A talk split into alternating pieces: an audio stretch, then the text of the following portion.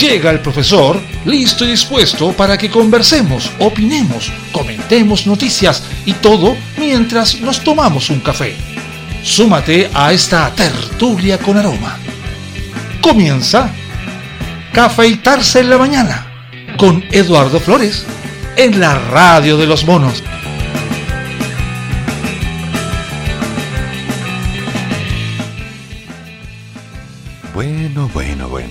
Últimas horas y esto se acaba. Muy buenos días, o tardes, o noches, o la hora en la que estén escuchando el programa, porque ya no sé si se repite o no. Pero, como todo en el mundo, como todo en esta vida, siempre hay una segunda oportunidad. Y por supuesto lo volvemos a hacer mal, así que vamos a ver qué pasa. Santiago ha vivido su quinto año más seco desde que se tiene registro. En total, en la capital, solo 113 de los 341 milímetros de agua esperados han caído. Bueno, cayeron, se acabó, ya no hay vuelta. El 2021 es el quinto año más seco. Según la Organización Meteorológica Mundial, acabo de enterar que hay una Organización Meteorológica Mundial deberían haber caído 341.8 milímetros de agua, más de 34 centímetros, que es el promedio que se calcula cada 30 años. Sin embargo, la situación es más bien incómoda, dramática, muy dramática, y el déficit alcanza el 66.7% de la capital. Debido a esto, a partir del año 2022, la Corporación de Santiago. Perdón. La comparación. Necesito un café. Ay, ay, ay, ay. La comparación de Santiago no sería con esta cifra, sino con 286 milímetros, 28.6 centímetros, que son las precipitaciones promedio entre 1991 y, 1000 y el 2021. Esto de acuerdo a las últimas noticias. El climatólogo Diego Campos, de la Oficina de Servicios Climatológicos de la Dirección Meteorológica de Chile, aseguró que hemos tenido otros periodos secos, por ejemplo entre la década del 50 y los 80, 299 milímetros, pero que en este último periodo de 30 años es el más seco de todos. En detalle, este 2021 solo es superado por el año 1914 con 66.3 milímetros de agua caída y por 1968 con 69.2 milímetros. En el 2019 89 milímetros y en 1998 89.3. Ya. Por su parte, el investigador del Centro de Ciencia y del Clima y la Resiliencia, Roberto Rondanelli, puso énfasis en el estrés de los servicios sanitarios que explica han tenido que producir agua y recurrir a ciertas medidas de emergencia y que a pesar de la emergencia los precios no dan cuenta de la misma porque una cosa que ocupa agua de baño, una cosa o una casa, bueno, para cocinar y para el consumo debería tener otro tipo de precio respecto de otra casa que está ocupando agua para la piscina y el riego de jardines. claro, seguramente tenemos piscina. Oh, sí, cómo no. Que a su vez tampoco existen incentivos para dejar de usar el agua. En este escenario, el experto indicó que deberíamos estar preparados para todas las posibles eventualidades. Tal vez un momento lluvioso, un concepto de poca lluvia y otra seguidilla de año seco. Ya deberíamos, deberíamos. A ver, aclaremos, solo por dejar el lenguaje más o menos claro. No se había declarado en noviembre del año pasado que el sur de Chile estaba en alerta hídrica. Ya, fue en noviembre, ya sabíamos que íbamos a tener un verano seco el año pasado. También sabemos que la cantidad de agua que ha caído en los últimos meses, más de 12, ha sido más bien humilde. Y por consecuencia, hemos tenido que pagar el contratiempo es decir, verduras más caras. Además, Chile registra en 2021 un 380% más de hectáreas afectadas por incendios. esto es un temazo. Porque tras un invierno especialmente seco y temperaturas más altas de lo normal, hemos tenido un considerable aumento de incendios en Chile, que por ahora han quemado una superficie de 28.723 hectáreas, lo cual a diferencia del año pasado es poco más de cuatro veces lo que teníamos. Antes fueron 6.000. O sea, por favor, falta agua. Tengo sed. ¿Alguien quiere un café? Ok, yo preparo. If I could turn back time, if I could find a way, I'd take back those words that hurt you, and you'd stay. I don't know why I did the things I did. I don't know why I said the things I said. Pride's like a knife, it can cut deep inside. Words are like weapons, they wound sometimes. I didn't really mean to hurt you. I didn't want to see you go. I know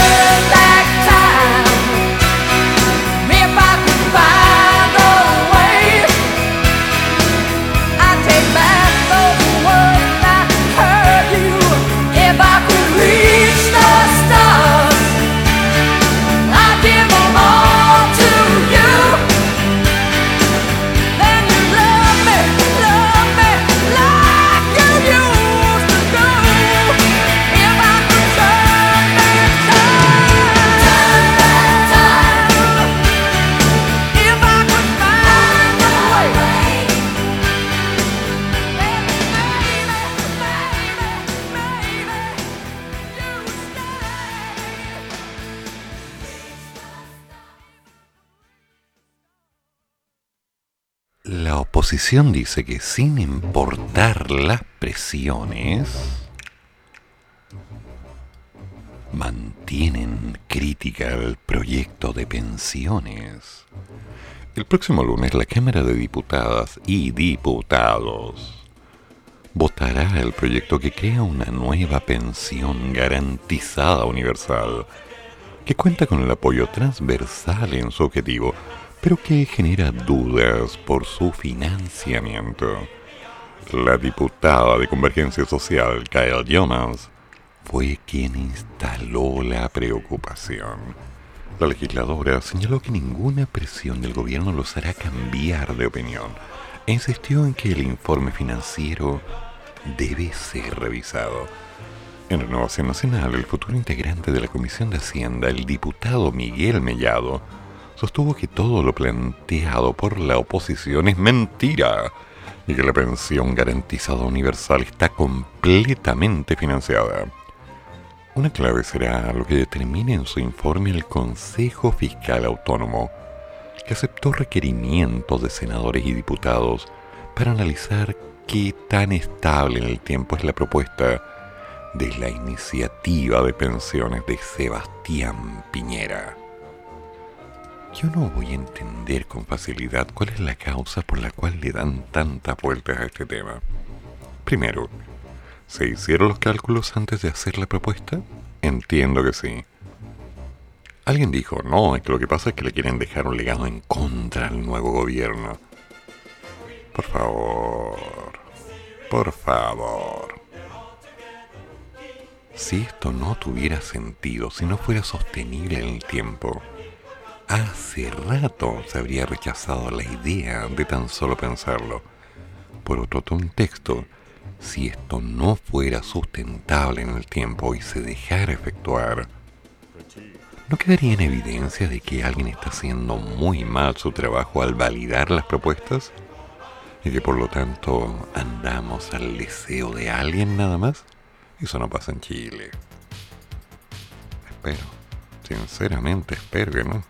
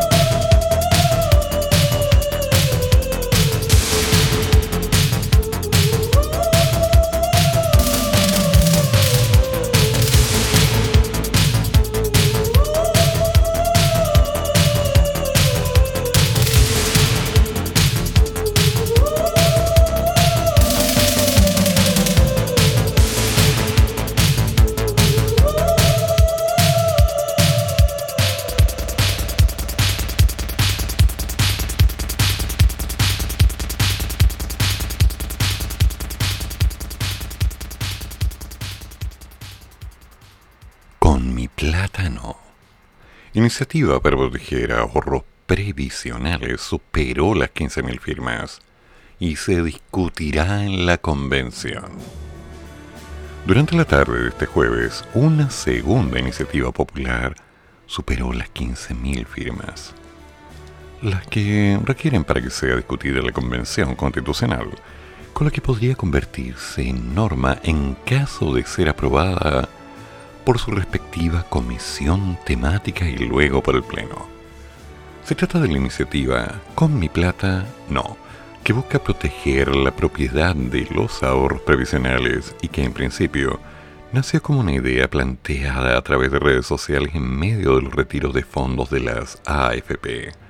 Según explicaron los impulsores de esta propuesta, se busca consagrar cuatro pilares en la nueva constitución.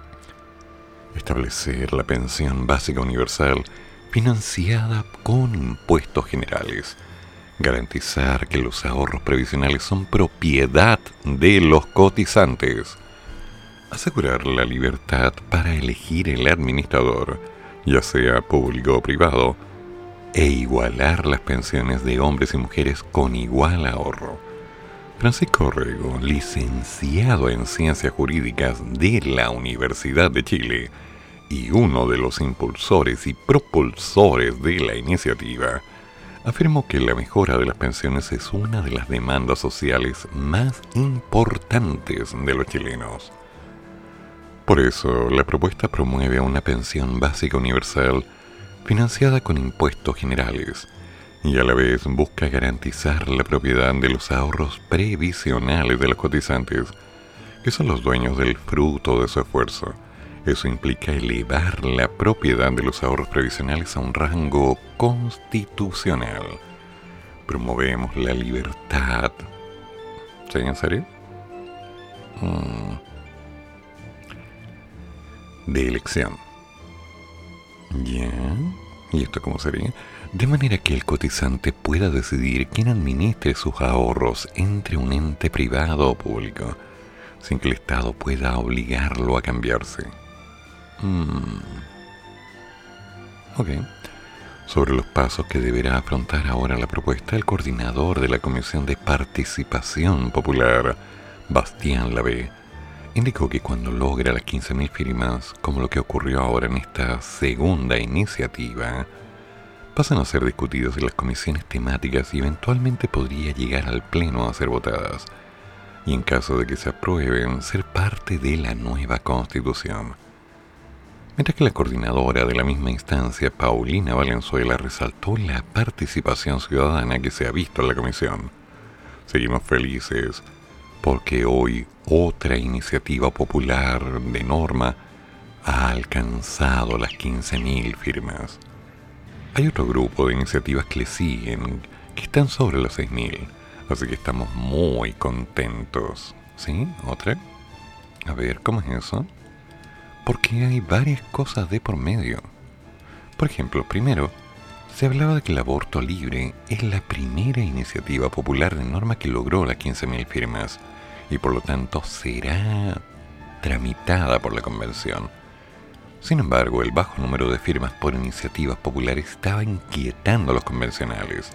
Las iniciativas populares de norma son el mecanismo de participación ciudadana con mayor incidencia en el debate constituyente. Esto, ya que la Convención Constitucional definió que las propuestas de articulado que presente la ciudadanía y consigan 15.000 firmas de al menos cuatro regiones del país deberán ser discutidas y votadas por los convencionales. La recepción de iniciativas populares comenzó el 22 de noviembre dos semanas después de lo estipulado en el programa y a un mes de esa fecha, según la información entregada el lunes por la Secretaría de Participación Popular, solo se habían presentado 905. De ellas, 236 han sido publicadas y están recolectando firmas en una plataforma diseñada para ello, a la cual se accede en el sitio chileconvención.cl. El problema que los convencionales han hecho ver en distintas instancias es que ninguna de ellas se había acercado a las 15.000 firmas, Lamentablemente, eso era un problema. La que más respaldo recibía hasta hace unos días 3.500 votos. O sea, no. En la sesión plenaria del miércoles, donde los convencionales aprobaron por 143 votos a favor y dos abstenciones, que el plazo para recibir propuestas de iniciativas populares se ampliara hasta el 6 de enero hasta el 20 del mismo, se reconoció el retraso en el inicio de la recepción de firmas, y varios de ellos hicieron ver también que el plazo final para lograr las firmas, que es el 1 de enero, se tiene que modificar. Esto último no se sometió a votación. Atento ahí. Recuerda, chileconvención.cl. Ahora.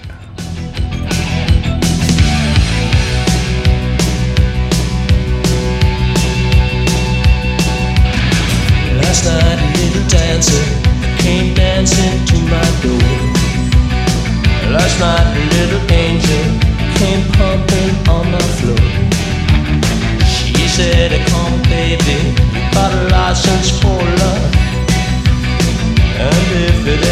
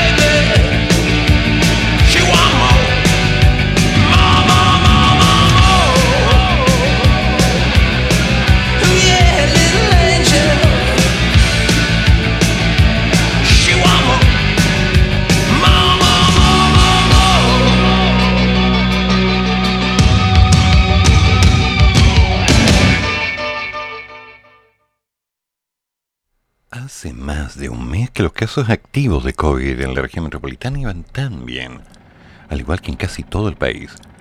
Todo iba bien. Sin embargo, por primera vez esta semana ha habido una tendencia que ha cambiado, anotando una alza del 11.8%, es decir, 20 de las 52 comunas de la región metropolitana han tenido un incremento de los contagios en los recientes 7 días, es decir, casi el 40% de los municipios. La situación preocupa principalmente porque el miércoles la Seremi de Salud Metropolitana confirmó la circulación comunitaria de la variante Omicron, luego de detectar tres infectados sin nexos con viajes al extranjero, lo que implica que el linaje que está generando problemas en todo el mundo ya está circulando libremente por la comunidad.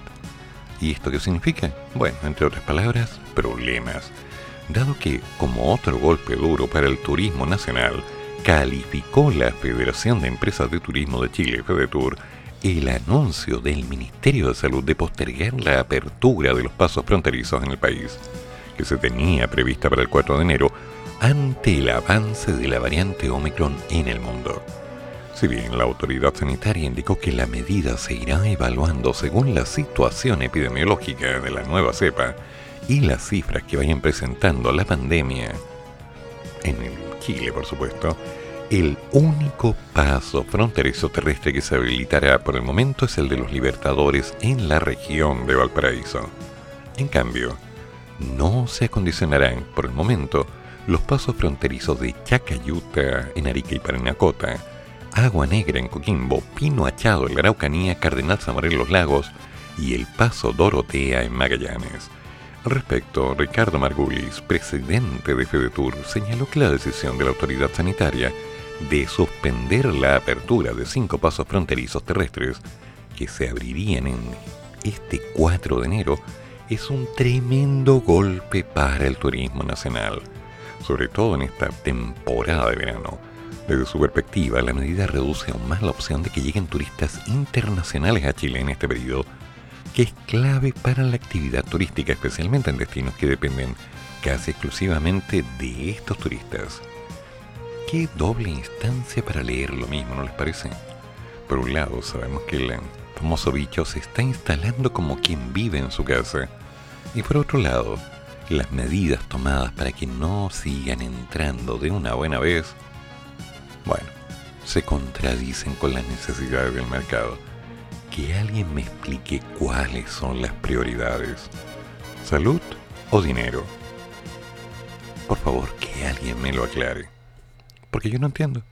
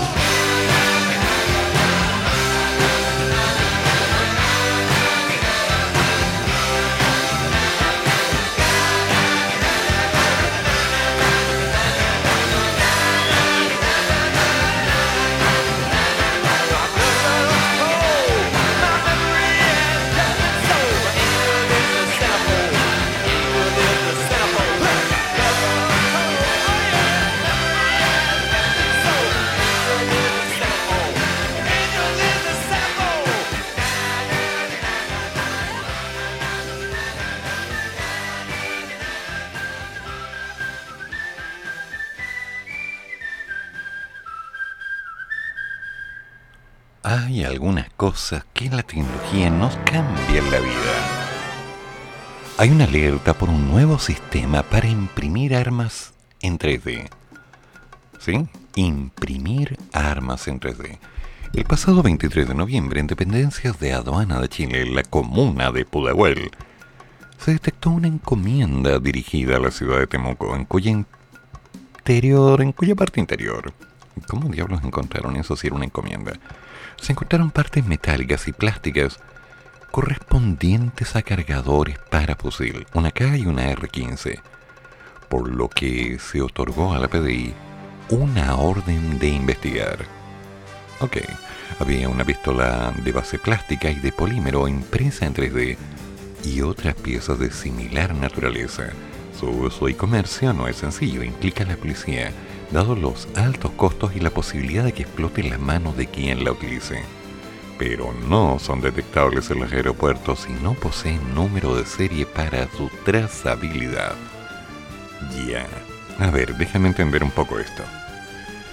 Alguien se compró una impresora 3D se puso a buscar en la web y encontró los diseños para hacer un arma. Después copió los vectores y empezó a hacer las pruebas. Posteriormente, empezó a hacer las líneas de acción para validar si el producto era viable dentro del concepto. Encontró que era lo suficientemente adecuado e inició un proceso de venta hacia puntos específicos.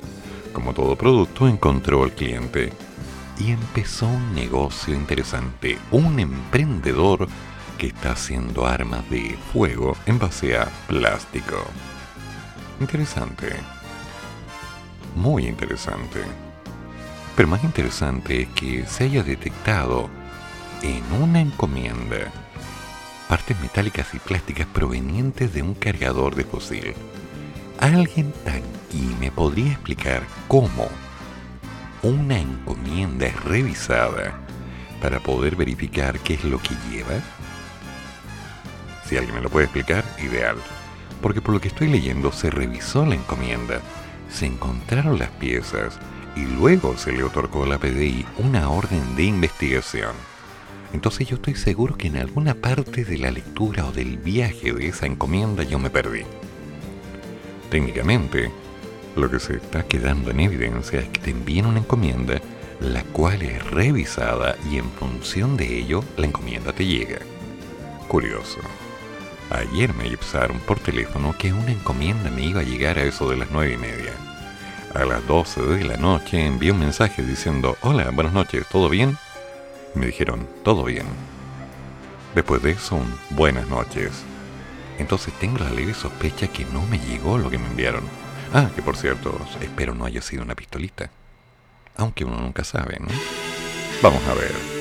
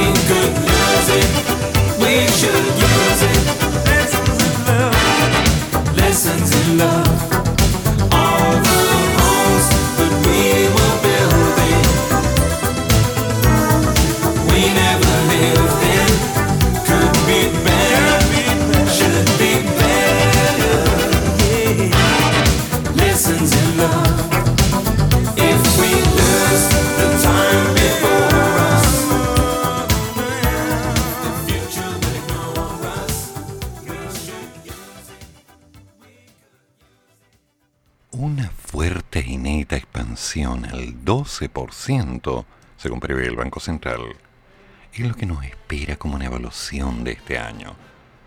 Un mercado laboral que se ha ido recuperando paso a paso, la excesiva liquidez de los hogares producto de las masivas ayudas estatales, la fuerte escalada de la inflación, la alta incertidumbre política, y la lista podría continuar. Ese sería un contexto rápido una porción de los aspectos que marcaron la economía de Chile, un complejo año en lo político, social, económico y sanitario, que afortunadamente ya se va. A juicio de los economistas consultados, el 2021 quedará en el recuerdo por ser un año que se logró sortear buena parte de la crisis económica gatillada por el COVID, pero que sin embargo, medidas como los retiros desde las AFP y la explosión del consumo generaron cambios estructurales en el sistema financiero y gatillaron una galopante inflación que será parte de las grandes preocupaciones en un 2022 que inicia mañana y que vivirá la instalación del gobierno del señor presidente electo. Los expertos abordaron que los aspectos que rescatan o que fueron positivos para consolidar la reactivación económica también desmenuzaron algunos puntos no tan buenos, no tan malos, simplemente que nos fueron dejando una desaceleración de actividad. Por el lado fiscal creo que fue dulce. Y eras, primero el lado dulce es que efectivamente hubo un compromiso en materia de gasto público importante y eso naturalmente contribuyó a de alguna manera sobrellevar la crisis de manera exitosa. Destacaría dentro de las medidas el IFE laboral, los créditos POGAPE, las garantías del Estado que siguieron jugando un rol importante y eso fue clave para que las pymes pudieran resistir de buena forma. Ya, Sergio Lehmann. El crecimiento también va a ser bajo, la economía va a ir perdiendo fuerza y muy rápidamente. De hecho, nosotros tenemos algunas dudas ahí. Mm, ¿Ya? Lo más rescatable es la resiliencia de nuestra economía que pudo salir en forma efectiva de dos crisis simultáneas y muy complejas, sin una situación de quiebras o problemas financieros graves. Rescató también el muy buen manejo de la pandemia, especialmente la campaña de vacunación. Por último, es destacable también cómo las dificultades han empujado el emprendimiento y la rápida reconvención de las normas de trabajo. Ya, el 2022 sigue siendo un año de gran incertidumbre, tanto en lo económico como en lo político y social. Pero sin duda se producirá un freno significativo del crecimiento, considerando que los muy buenos resultados de este año se explican en un grado significativo por el populismo parlamentario y son de carácter totalmente transitorio. Cecilia Fuentes, economista y profesora de Business School de la Universidad de los Andes. Entre lo bueno, la rápida recuperación de la economía después del cierre casi total implementado por la pandemia, el empleo que fue de menos a más. Y, por supuesto, la vacunación que ha permitido evitar repetir las restricciones generalizadas al movimiento y la actividad. Y lo malo, el sobrecalentamiento de la economía causado por los retiros, una expansión del gasto fiscal exagerada y por supuesto la inflación que se agravó con el impulso de la demanda. Guillermo Lefort, académico de la Facultad de Economía de Negocios de la Universidad de Chile. Una recuperación todavía en desarrollo del empleo es lo que destacaría, mientras que lo negativo tiene que ver con los retiros de los fondos. Las pensiones eran bajas antes y lo serán aún más después de estos. Y al mismo tiempo generaron presiones inflacionarias que impulsaron un aumento en las tasas de interés, lo que le quita dinamismo a la inversión. La línea de las estimaciones más recientes entregadas por el Banco Central, que proyecta un rango de crecimiento entre el 1 y el 2,5%, pero que el crecimiento sea débil dependerá en forma importante de la estabilidad que proporcione el sistema político, las políticas económicas que se implementen y el manejo de la pandemia. Claudia Martínez, profesora titular del Instituto de Economía de la Universidad Católica. ¿Ya? La importante recuperación del empleo y de los puestos de trabajo en Chile de los 2 millones de puestos de trabajo que se perdieron en los primeros cuatro meses de la pandemia, un 70% de estos puestos ya han sido recuperados. También el importante crecimiento de la actividad económica en el 2021, que se espera crezca en torno al 12% este año, y que supere en un 5,5% el Producto Interno Bruto del 2019 lo negativo, el incremento sustancial de la inflación, que alcanzará cerca de un 7% este año, muy por sobre la tasa de inflación meta del Banco Central del 3% anual.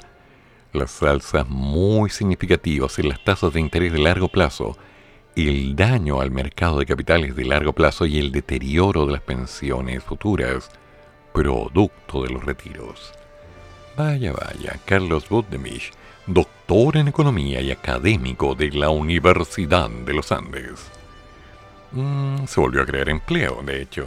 El empleo salariado ya está muy por sobre lo que fue antes de la pandemia y por lo tanto, lo que se ha demostrado es que la economía chilena tan vapuleada es una economía que no solo resistió la pandemia, sino que además cuando la pandemia empezó a mainar, es una de las primeras economías que lograron volver a los niveles previos de la misma. Por otro lado, parte de los recursos que se entregaron, lo que hicieron fue, por un lado, dejar a la gente con menos ahorros para el futuro. Ahorros que es muy difícil que se puedan recuperar a futuro. Además, eso implica que muchas más personas van a necesitar ayuda del Estado, por lo tanto aumenta la deuda estatal o bien muchas más personas caen en la pensión mínima y por lo tanto menos recursos para el futuro. Tranquilizador comentario de Michel Labé la economista jefe de Dominus Capital. ¿La ve? Vaya. Destacaría tres cosas. Lo primero, la capacidad que tuvimos de recuperar una cantidad muy importante de empleos perdidos durante la pandemia. Después, el crecimiento que tiene una perspectiva positiva desde la mirada de mayores ventas. Esta misma creación de empleos que para muchas empresas significó una recuperación importante en términos de actividad económica.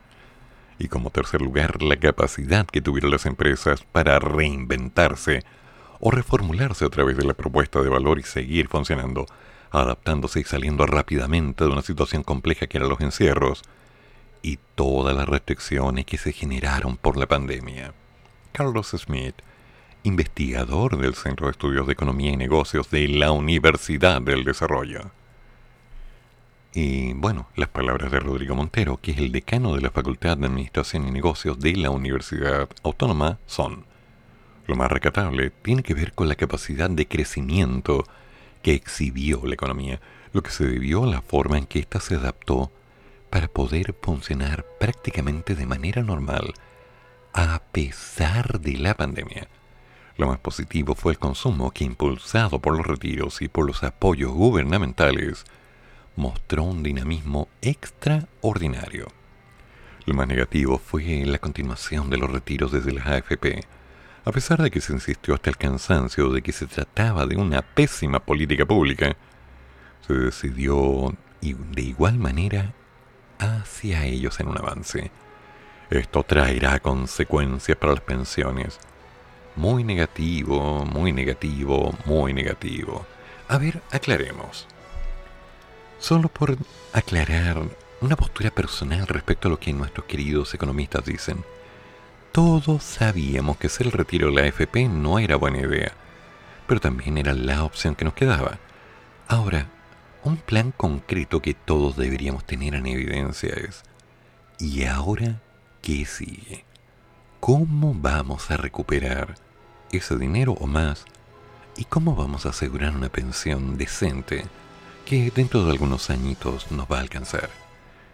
Esa es la pregunta. ¿Por qué culpar en vez de encontrar soluciones?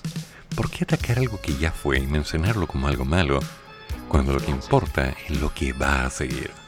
Son miradas diferentes para una misma realidad.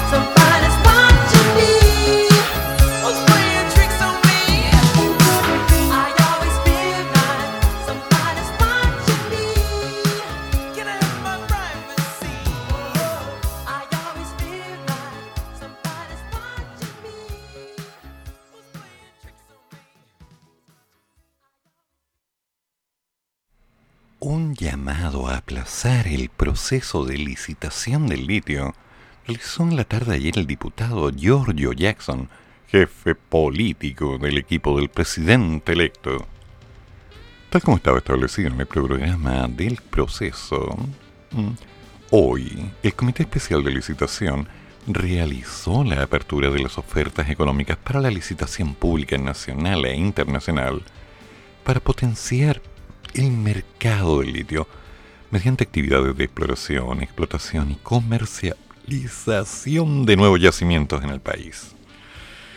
A ver, en la oportunidad cinco oferentes presentaron seis ofertas económicas. Bay de Chile, Albemarle, Cosayach, Calchiche, Servicio y Operaciones Mineras del Norte y obviamente Sokimich. Esta última puso sobre la mesa dos ofertas. Al respecto, Jackson expresó que el presidente electo junto con los equipos que han venido trabajando el tema le han comunicado también al gobierno en ejercicio que nos parecería prudente. Permiso, ¿eh? Nos parecería prudente que todo el proceso de adjudicación en materia de litio pueda postergarse para un debido análisis. En ese sentido agregó que han salido distintas opiniones, no solamente de gente desde el gobierno entrante, el que vamos a asumir, vamos, sino también desde la sociedad civil, desde la academia, que ven varios problemas tanto en el tiempo como de forma y de fondo en la licitación que está ocurriendo hoy. Por lo tanto, tal como ha sido comunicado, creemos que lo prudente sería posponer.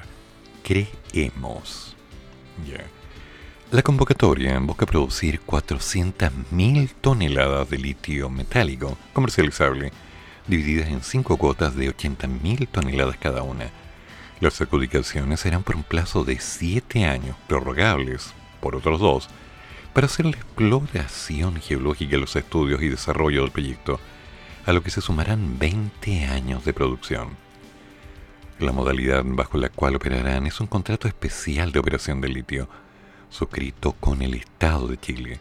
Este permite a través de un proceso público competitivo y transparente las empresas nacionales y extranjeras puedan sumarse a la producción del litio.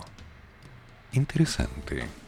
Hmm en el proceso de compra de las bases de licitación que se extendió entre el 13 de octubre y el 12 de noviembre pasado, participaron más de 70 empresas nacionales e internacionales, de las cuales finalmente 8 presentaron ofertas, aunque solo 5 pasaron la etapa de apertura y evaluación de ofertas económicas. Y ahí yo me pongo dudoso a tratar de entender un poco este tema, porque, por un lado, ¿Cuál es la idea de licitar el litio? Ok, podríamos pensar, no, es que mira, en vez de licitarlo lo podríamos trabajar nosotros y lo podríamos vender. Suena bien, me suena muy bien. Solo que hace falta la tecnología, el conocimiento, las manos. ¿Ok? Y por otro lado, el licitarlo es equivalente a entregarlo sin venderlo, o sea, sacar una ganancia.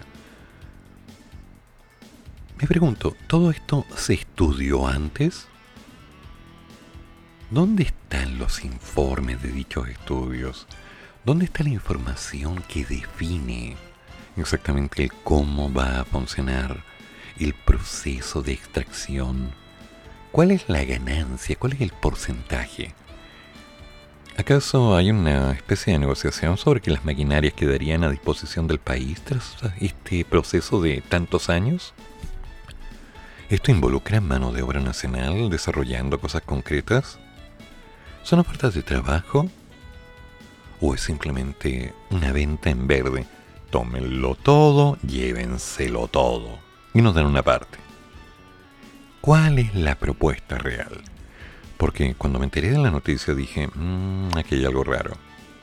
Es muy fácil oponerse, sobre todo en este momento, ¿no? Pero ¿Se están oponiendo a una idea o a un estudio o a un proceso?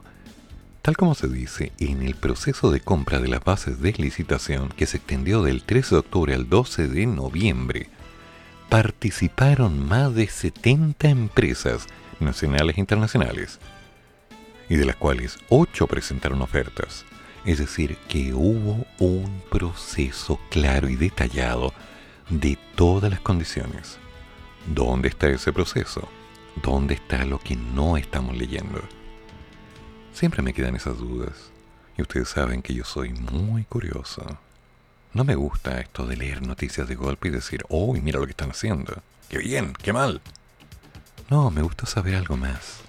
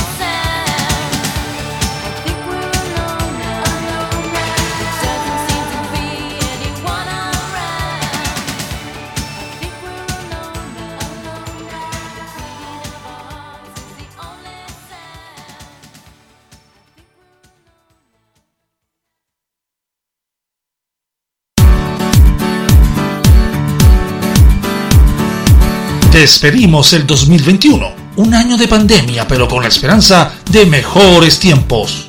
Somos los monos de la radio y te estamos saludando. Hola, hola, hola, hola.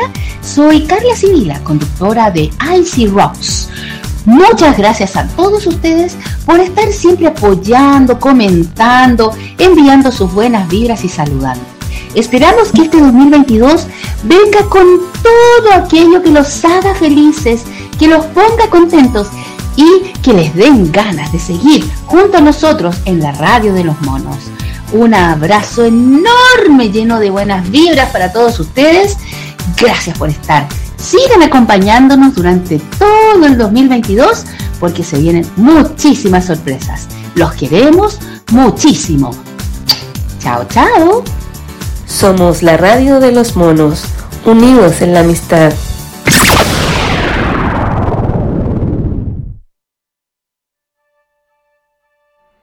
Convencionales ingresan una norma para eliminar el Tribunal Constitucional y que la revisión recaiga en la Corte Suprema. Ya. Una norma constitucional para eliminar el control preventivo del Tribunal Constitucional en la tramitación de leyes fue presentada este jueves por un grupo de 16 convencionales, en su mayoría pertenecientes a la Comisión de Sistemas de Justicia. En concreto, se plantea terminar con la revisión que se realiza antes de que la ley sea promulgada por el Congreso, mientras que el control represivo posterior a la promulgación de la ley radique en la Corte Suprema. En el texto de la propuesta se señala que se tiene un diagnóstico crítico de la revisión de la ley en manos del Tribunal Constitucional, destacando que uno de los cuestionamientos más significativos que recaen en esa institución está en ser considerada como una tercera Cámara Legislativa. ¿Qué les parece? Esto me dejó como marcando ocupado, porque son las cosas que uno no se espera. Son esos detalles que de alguna manera nos dejan pensando que hay algo raro. A través de la Comisión de Sistemas de Justicia, un grupo de constituyentes presentó esta propuesta de norma. La propuesta surgió de la mano de convencionales de la lista del apruebo, regionalista, ciudadano independiente y apruebo dignidad, ya que, según indicaron, parte de lo que es la crisis de nuestro sistema de justicia dice relación con los fuertes cuestionamientos al control que ejerce el Tribunal Constitucional. En ese sentido, hoy presentamos una iniciativa que radica en el control de inaplicabilidad de una norma por inconstitucionalidad, evidenció la constituyente de la lista de apruebo, Manuela Arroyo. De esta manera, si existe discrepancia respecto a la continuidad de una norma, la idea es que ésta se eleva a la Corte Suprema, que debe establecer si la norma es constitucional o no. Y si es declarada inconstitucional, el legislador y el Congreso pueden conocer el contenido y su constitucionalidad. La propuesta de norma transforma el sistema de control de la constitucionalidad, lo democratiza y evita que un tribunal constitucional sin legitimidad democrática conozca respecto de la constitucionalidad de las leyes y que haga un trabajo de legislación negativo. Como que de pronto esto me deja marcando ocupado, porque son esas cosas que de pronto dicen, ¿ya? Con el fin del Tribunal Constitucional y las nuevas atribuciones que buscan entregar los convencionales a la Corte, la elección de los jueces no estará más vinculada al presidente de la República. Ya.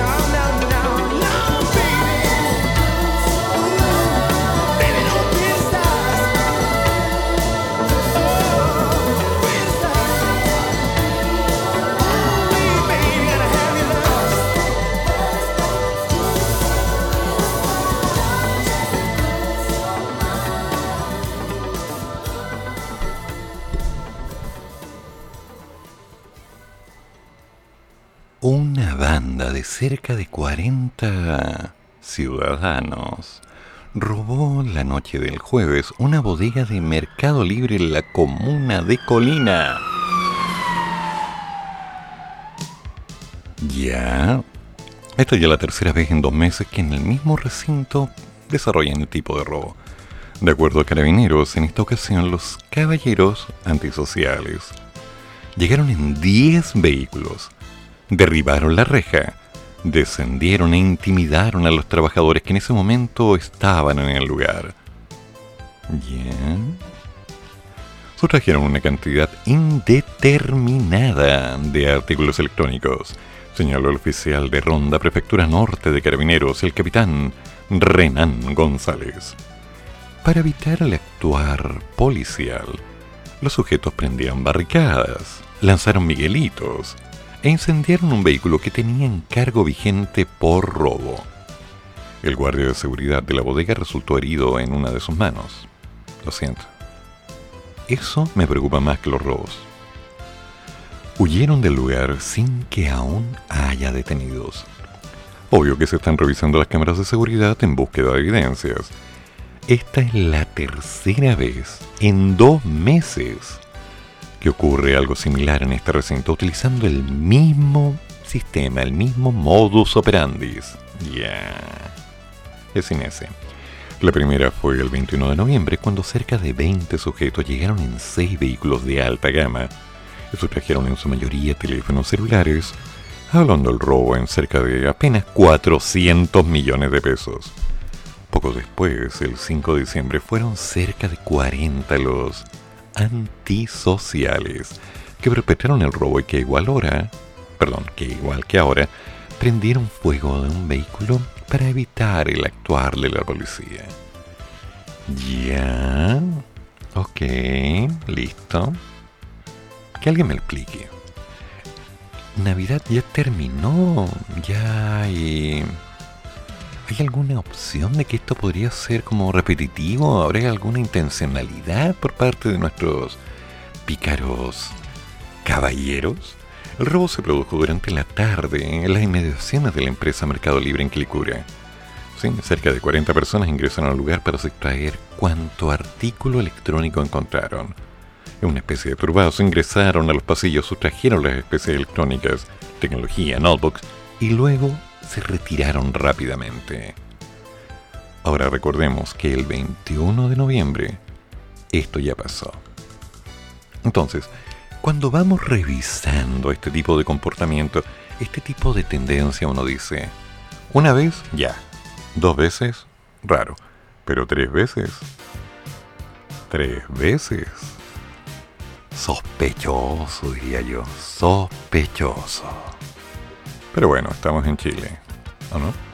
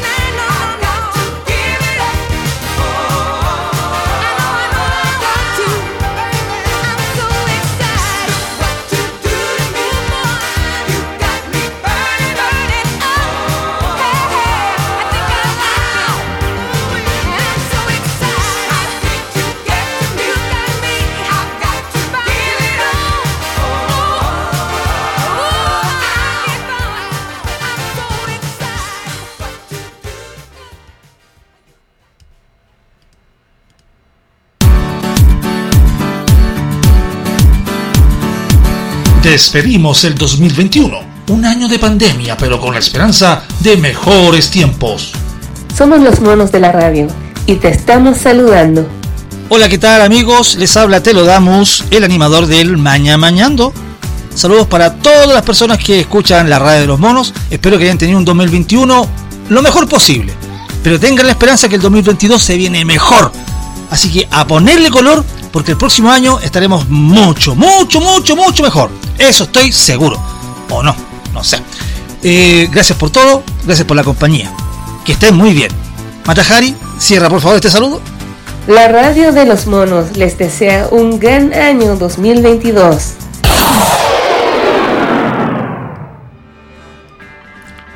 El alcalde de Temuco se reunió con Giorgio Jackson e Isquia Siches para hablar de diversos temas relacionados a la capital de la Araucanía, entre ellos hechos de violencia relacionados con las comunidades mapuches.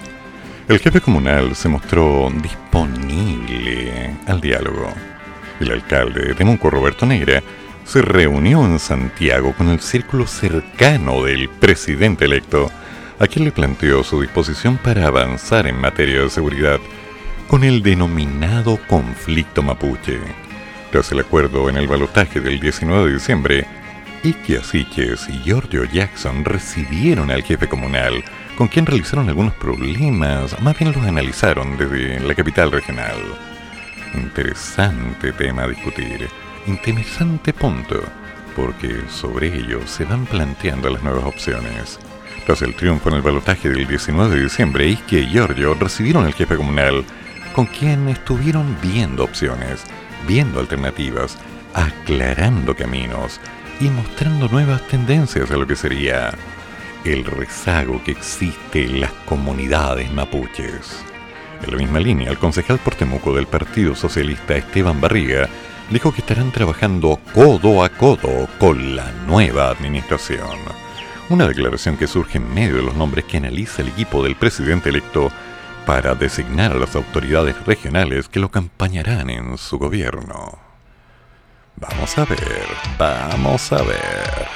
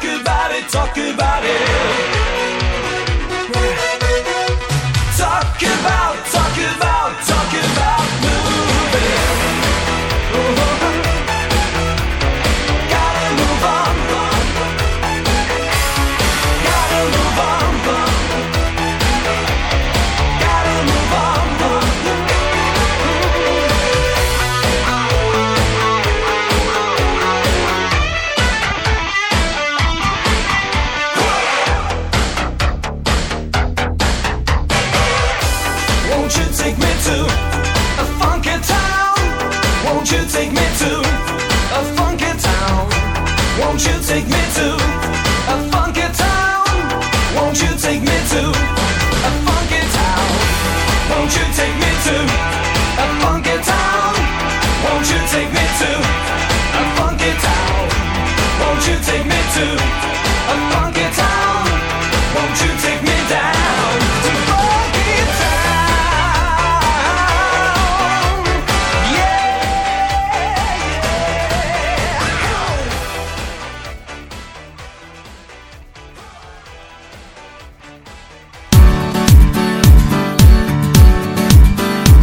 Despedimos el 2021, un año de pandemia, pero con la esperanza de mejores tiempos. Somos los monos de la radio y te estamos saludando. Hola, hola, hola. Soy Patricio Aguiluz, conductor del programa Me Haces Tanto Bien. Saludarle en este término de año y desearles que el 2022 sea maravilloso, lleno de éxitos, que les vaya bien en todo Saluditos, saluditos a todos nuestros auditores de la radio de los monos y a todos nuestros amigos y a todo el gran equipo aquí de la radio. Saludos. La radio de los monos les desea un gran año 2022. Se nos va el año, señores, se nos va el año. Y mientras tanto, la convencional Rosa Catrileo anunció este jueves su candidatura para la vicepresidencia de la convención, respaldada por un grupo de constituyentes de pueblos originarios, mientras que otro grupo de escaños reservados apoya a Eric Chinga, del pueblo de Aguita, quien busca la presidencia de la convención constitucional. Profesor, buenos días. Hoy día no alcancé a opinar porque tenía que venir a mi trabajo y empezó la presencialidad, así que no van a haber comentarios de Alex por lo menos en un mes. Buen día, buen año, buen café. Que no falte lo bueno, amigo mío, ni en tu camino, ni en tu mesa, ni en aquel lugar donde lo puedas disfrutar a placer. Mientras tanto, las cosas están cambiando y nos vamos adaptando para lo que serán los nuevos tiempos. Estas instancias naturales que nos llegan a pensar que hoy, siendo el 31 de diciembre del 2021, un año que muchos quieren olvidar, sea simplemente el último día de un recuerdo, de un pasado, de un tiempo, y con la esperanza inocente que dentro de algunos años no recordemos en los libros de historia aquellos tiempos en los que estuvimos en pandemia, en los que hubo un cambio de gobierno, en los que hubo alguna serie de elementos con la implicación económica. Y digamos, ¿te acuerdas del 2021? Éramos felices y no lo sabíamos. Ay, ojalá que ese tiempo no llegue nunca. ¿Se imaginan? me llega a dar miedo. Pero bueno, el programa ya va terminando y así que nos vamos preparando para lo que viene. En unos minutos, nuestro querido maestro, el señor de los señores, el maestro e ícono de la radio, te lo damos, llega a nosotros con un programa final. El último programa de la tercera temporada, porque último día nadie se enoja. Papa, un secreto, una confesión, acusa a alguien, sapea. De te hoy en la radio. Sí, monos con navaja, una radio em, al estilo grueso. ¿Tú qué tal? O sea, desde las 9.35 en adelante, todo pasando. Y como es viernes, por supuesto, tras el Maña Mañando la mañana, viene todo música internacional.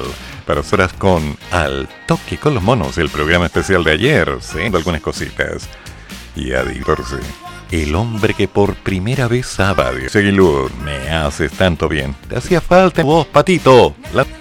No sé, y así como avaricia. Entonces, no lo olviden Dentro de unos minutos, maestro, con un torrente se va a soltar dar papitas de todos.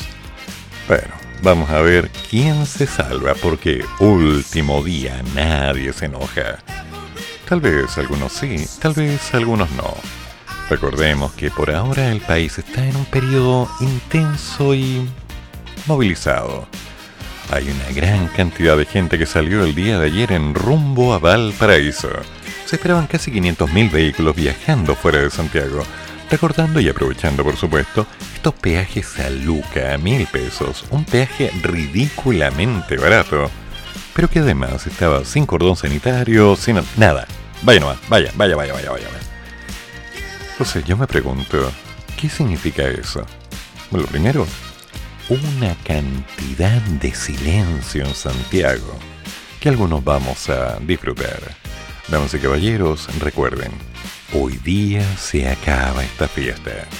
Hoy día se deciden muchas cosas. Hoy día pueden haber buenas o malas noticias. Hoy día hay quienes me han llamado y me han dicho, bueno, si no quieres venir, no vengas. Y me han colgado o me han bloqueado. Algunos. Sorry. Yo en realidad lo lamento mucho. Pero hay momentos y lugares en los que uno tiene que saber estar y momentos y lugares en los que uno tiene que decidir. Por razones personales, para mí estas fiestas no son tan importantes. Lo que me importa es la vida en sí. Así que vamos a trabajar paso a paso y hacer que esto valga la pena. Jorge, que tengas un excelente día. Y evidentemente el mejor de los descansos con tu familia. Queridos monos, como siempre he dicho, que lo bueno no falte hay que seguir. Pase lo que pase, hay que seguir. A los amigos de Argentina que me están escuchando, va para todos ustedes, para todos y cada uno un abrazo fuerte. Ya llegará el momento en que compartiremos un café. Tal vez no hoy, tal vez no este año, tal vez no pronto, pero algo se hará. Los amigos de Guatemala, de Voz of Latino, a los amigos de los grupos de locutores, a los amigos de los amigos de los amigos de nuestros amigos, fuerza, ánimo, calor, entusiasmo y hagamos que valga la pena. No se preocupen, tal vez se ponga un poco complicado, pero saldremos de todo esto. Así que calma, tiza y buena letra. Por ahora, solo nos queda seguir. Querido matador, querida Matajari, querido te lo damos. Y por supuesto, gracias a todos ustedes pequeños gracias a los que nunca se rindieron. Hagamos que valga la pena. Matador llegando a la playa, te pasaste. ¿No que me ibas a llevar? Puro cuento. Que tengan buen día. Chao. Nos vemos pronto. Otra vez. el programa, pero sigue el café. Y el profesor ya volverá para otra vez cafeitarse en la mañana. Aquí, en la radio de los monos.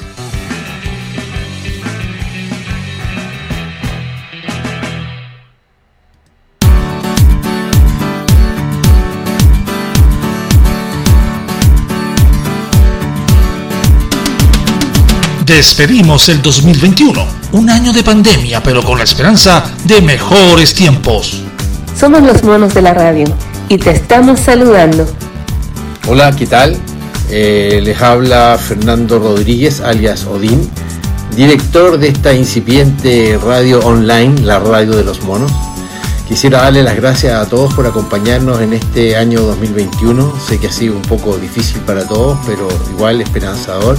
Y esperamos que en el 2022 venga cargado con éxitos y buenas cosas para cada uno de los miembros de la radio, como también para nuestros queridos eh, oyentes y participantes de la radio.